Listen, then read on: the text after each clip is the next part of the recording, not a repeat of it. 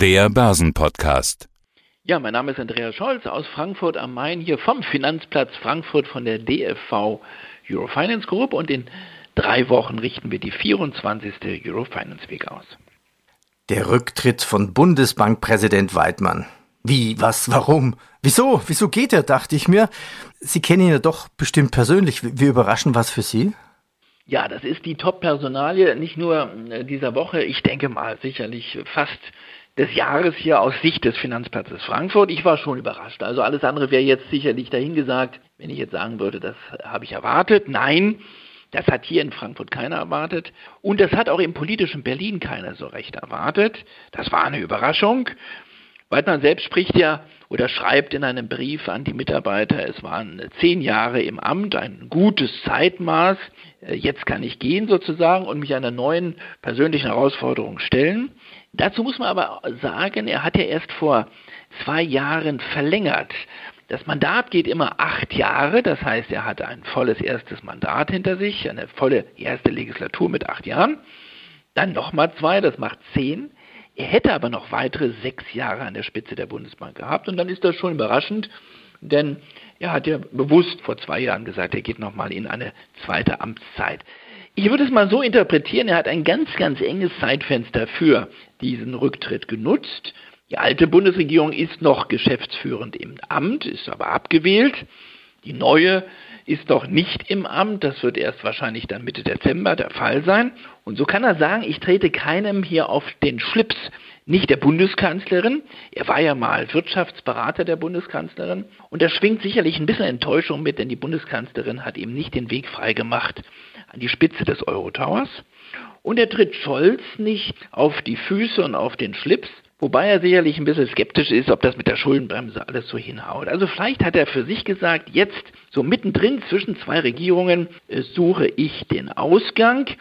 Der letzte Falke, würde ich sagen, im Eurotower zieht also die Notbremse. Jens Weidmann. Und in den USA fordert die sogenannte Modern Monetary Theory sogar relativ unverhohlen, die Geldpolitik sollte sich der Fiskalpolitik unterordnen und den Staat finanzieren. Inflationsgefahren werden einfach geleugnet. Die Geschichte lehrt uns aber etwas anderes und deshalb sind aus guten Gründen das vorrangige Ziel der Preisstabilität, die Unabhängigkeit der Notenbanken und das Verbot der monetären Staatsfinanzierung in den europäischen Verträgen festgeschrieben. Jens Weidmann, die Personalie kommt ja wirklich zu Unzeiten, genau in einem Moment, wo wir über steigende Inflation sprechen. Unser Stabilitätsfels in der Brandung ist dann weg. Wie schlimm ist es dann, wenn er geht? Ja, das war jetzt ein ganz, ganz guter Ausschnitt, weil das ist ordnungspolitisch seine Botschaft gewesen. Die strikte Trennung von Geldpolitik und Fiskalpolitik. Also die Geldpolitik soll sich eben nicht zum Gehilfen machen lassen der Finanzpolitik. Und das war ein richtig gut gewählter Ausschnitt eben, den wir gehört haben. Und das war sozusagen die Bundesbanklinie. Das war Weidmanns Linie. Ich würde nicht von Fahnen Flucht sprechen zu einem wirklich sehr, sehr spannenden Zeitpunkt, wo wir eine Inflation haben, die fast bei 5% ist. Übrigens hat das Herr Weidmann im Sommer vorhergesagt. Aber schon von einem Schritt, der sicher Ausdruck ist von Frustration. Aber Sie haben das Zeitfenster angesprochen. Das Thema Inflation ist ja wirklich ein Thema. Und es beschäftigt jetzt nicht nur die Wissenschaft, sondern wir spüren die Inflation. Der kleine Mann, die Leute spüren die Inflation. Und die Menschen haben nie verstanden, dass die Notenbank, die, die EZB sich immer Sorgen gemacht hat vor einer zu geringen Inflation. Das war immer eine, eine mehr akademische Diskussion. Jetzt haben wir Inflation und genau in diesem Zeitfenster, auch wenn viele sagen, das ist ein temporäres Phänomen, wir haben das ja auch hier Woche für Woche diskutiert, genau in diesem Zeitfenster geht er nun. Und das macht natürlich diesen Abtritt von Weidmann besonders süß-sauer für alle Beteiligten. Also, er sieht die Geldpolitik immer wieder oder die Gefahr, dass die Geldpolitik im Schlepptau sich bewegt, der Finanzpolitik und der Finanzmärkte. Und er sieht sich nahezu isoliert im Rat der EZB. Sogar die deutsche Kollegin dort im Direktorium, Frau Schnabel, ist voll auf Linie mit der Präsidentin, mit Lagarde. Und sogar die anderen kleinen Falken, die es da noch gibt, also die Kollegen aus Finnland, und auch aus der Niederlande haben im Grunde genommen Kreide gefressen. Weidmann ist im Endeffekt zuletzt der letzte wirkliche Falke gewesen. Und er hat sich jetzt auch Sorgen gemacht um PEP. Wir haben ja auch immer wieder über PEP diskutiert, Peter. Äh, PEP ist dieses Notfallprogramm. Und Weidmann hat immer wieder auch bei uns beim Summit im Juni gesagt, wenn wir keine Notfallsituation mehr haben, wenn wir nicht mehr in einer Notlage sind, dann muss auch dieses Programm beendet werden. Es soll ja offiziell beendet werden oder laufen noch bis Ende Q1 2022. Er hat immer gesagt, wir müssen aber, wenn wir pünktlich raus sein wollen, wenn wir pünktlich beenden, müssen wir schon vorher so ein bisschen auf die Bremse treten, also tapern. Danach sieht es nicht aus. Im Dezember wird die EZB über PEP diskutieren, möglicherweise sogar eine Verlängerung von PEP nochmal beschließen und das war Weidmann zu viel des Guten. Muss man natürlich auch sagen, naja gut, die Geldpolitik wird ja nicht von der Bundesbank gemacht, sondern von der Europäischen Bundesbank. Wir nennen sie EZB. Also wie viel Einfluss hat denn so ein Weidmann auf die EZB?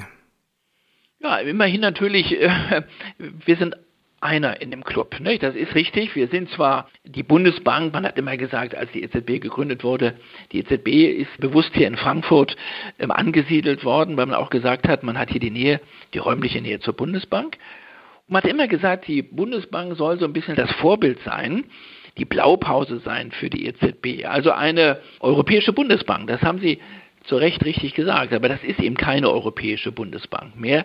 Die EZB hat sich weit entfernt von dem Gedanken und dem ordnungspolitischen Rahmen der Deutschen Bundesbank. Die sitzt in Ginheim, die EZB ist im Ostend.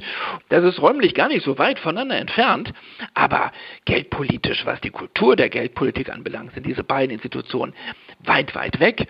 Und sie haben sich auch immer weiter voneinander wegbewegt. Und das zeigt der Einfluss natürlich des Bundesbankpräsidenten, auch wenn da ein wirklich starker Titel dahinter steht, der ist über die Jahre immer kleiner geworden. Tja, jetzt brauchen wir einen neuen Bundesbankpräsident oder Präsidentin. Gibt es denn schon Nachfolger? Wer wird denn so da diskutiert? Und ich könnte mir vorstellen, das größte Wörtchen hat Finanzminister Scholz mitzureden, vermutlich. Ja, das ist jetzt eine Ampelfrage. Also damit haben natürlich die drei Verhandler da in Berlin nicht gerechnet, dass sie diese Personalie auch noch jetzt mit auf den Tisch bekommen. Aber das ist jetzt eine Frage, die muss die Ampel klären. Und ich bin gespannt, für wen da sozusagen das Licht auf grün springt. Man hört aus Berlin, man möchte jetzt mal eine Frau an der Spitze haben. Wir haben zu viele Top-Ämter in Deutschland jetzt mit Männern besetzt. Und das könnte natürlich jetzt ein Punkt sein, wo auch die Grünen sagen und auch die FDP, äh, warum nicht mal eine Frau an der Spitze, auch die SPD. Jetzt könnte man gucken, wen hat die Bundesbank zu bieten. Es gibt eine Vizepräsidentin, die heißt Claudia Buch. Da werden jetzt viele sagen, Claudia Wehr. Also Frau Buch ist jetzt nicht so wirklich in den letzten Jahren öffentlich in Erscheinung getreten sieht sich mehr als Wissenschaftlerin und ich würde sie auch vielleicht ein bisschen als blass bezeichnen und kann man über das Amt dann neue und mehr Strahlkraft entwickeln. Also sie könnte eine Kandidatin sein, aber sie arbeitet, das ist mein Eindruck, mehr im Hintergrund und lieber im Hintergrund. Isabel Schnabel, die andere Dame, äh, macht zuletzt häufiger den Schnabel auf im Tower der EZB ist dort eher weniger als Falken aufgetreten, mehr als Taube, voll auf Linie mit der Präsidentin, hat sich gut dort eingefunden, aber ist klar auf Kurs der EZB, ist nicht wirklich eine deutsche Stimme. Sabine Lautenschläger, eine andere Dame, hat die EZB verlassen ähm, vor einiger Zeit. Sie hat hingeschmissen dort, weil sie mit der Politik nicht mehr zurechtkam. Also wir haben ein paar Frauen möglicherweise als Kandidatinnen. Und dann gibt es natürlich Männer, und da gibt es einen Favoriten, das ist Herr Dr. Cookies, Jörg Cookies, ein Scholz-getreuer Staatssekretär im Bundesfinanzministerium und ehemaliger Chef von Goldman Sachs, also der kennt sich aus in Sachen Finanzen. Wenn Scholz nicht Leiter der Grundsatzabteilung im Bundeskanzleramt wird, dann könnte er neuer Bundesbankpräsident werden. Und es gibt noch einen weiteren Namen, den Chef vom DEW, Marcel Fratscher. Der war sogar mal bei der EZB, hat dort vor einigen Jahren mal die Abteilung für wirtschaftspolitische Analysen geleitet ist ebenfalls eher auf der SPD-Linie zu finden und wird im Moment auch als möglicher Nachfolger gehandelt. Und wer ist dein Favorit? Ich könnte mir Cookies vorstellen. Ja, Cookies, das wäre natürlich jetzt etwas. KfW-Chef wurde er nicht, jetzt passt das. Vielleicht kann Cookies sogar auswählen. Scholz wird ihn fragen, willst du bei mir im Bundeskanzleramt sozusagen Abteilungsleiter werden, eine der wichtigsten Abteilungen leiten? Äh, Cookies ist gerne international unterwegs. Er hat auch im Bundesfinanzministerium die großen Treffen organisiert, G7, G20. Das wird eine schwere Entscheidung. Oder willst du nach Ginheim wieder nach Frankfurt. Er lebt hier nämlich in der Nähe von Frankfurt mit seiner Frau. Das würde vieles einfacher machen und die Bundesbank führen. Also ich könnte mir das mit Cookies sehr gut vorstellen. Ja, sprechen wir noch ein bisschen über die Rolle der EZB. Wird sich da was verändern? Es gibt ja immer mehr Verknüpfungen von Geld- und Finanzpolitik. Dazu passt ja auch die Diskussion um weitere Aufweichung der finanzpolitischen Stabilitätskriterien, wobei wir ja auch täglich, also ich würde sagen, beim täglichen Murmeltier-Thema Schuldenbremse und bei der Ampel Koalitionsverhandlungen wären.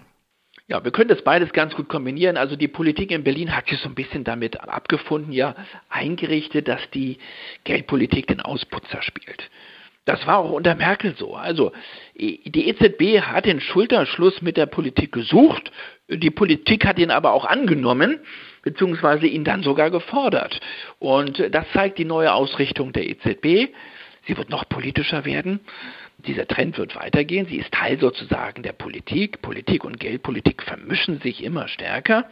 Ja, und da macht man sich schon Sorgen. Und das Thema Schulden, das ist ein ordnungspolitisches Thema.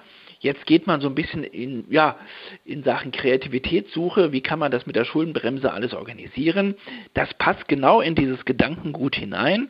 Aufweichung der finanzpolitischen Stabilitätskriterien, kreativer Umgang mit der Schuldenbremse, wichtiges Thema jetzt bei den Ampelgesprächen. Also dann doch wieder lieber ein bisschen mehr Schulden machen, wir haben das Geld ja und es fließen lassen und zur Not sagen alle in der Politik, wird die EZB schon aushelfen und die Zinsen weiter niedrig halten. Das ist so ein bisschen, glaube ich, der Tenor und die Kultur. Und ich gehe davon aus, dass es in diese Richtung weitergehen wird. Andreas, ich danke dir. Besten Dank. Tschüss. Der Börsenpodcast.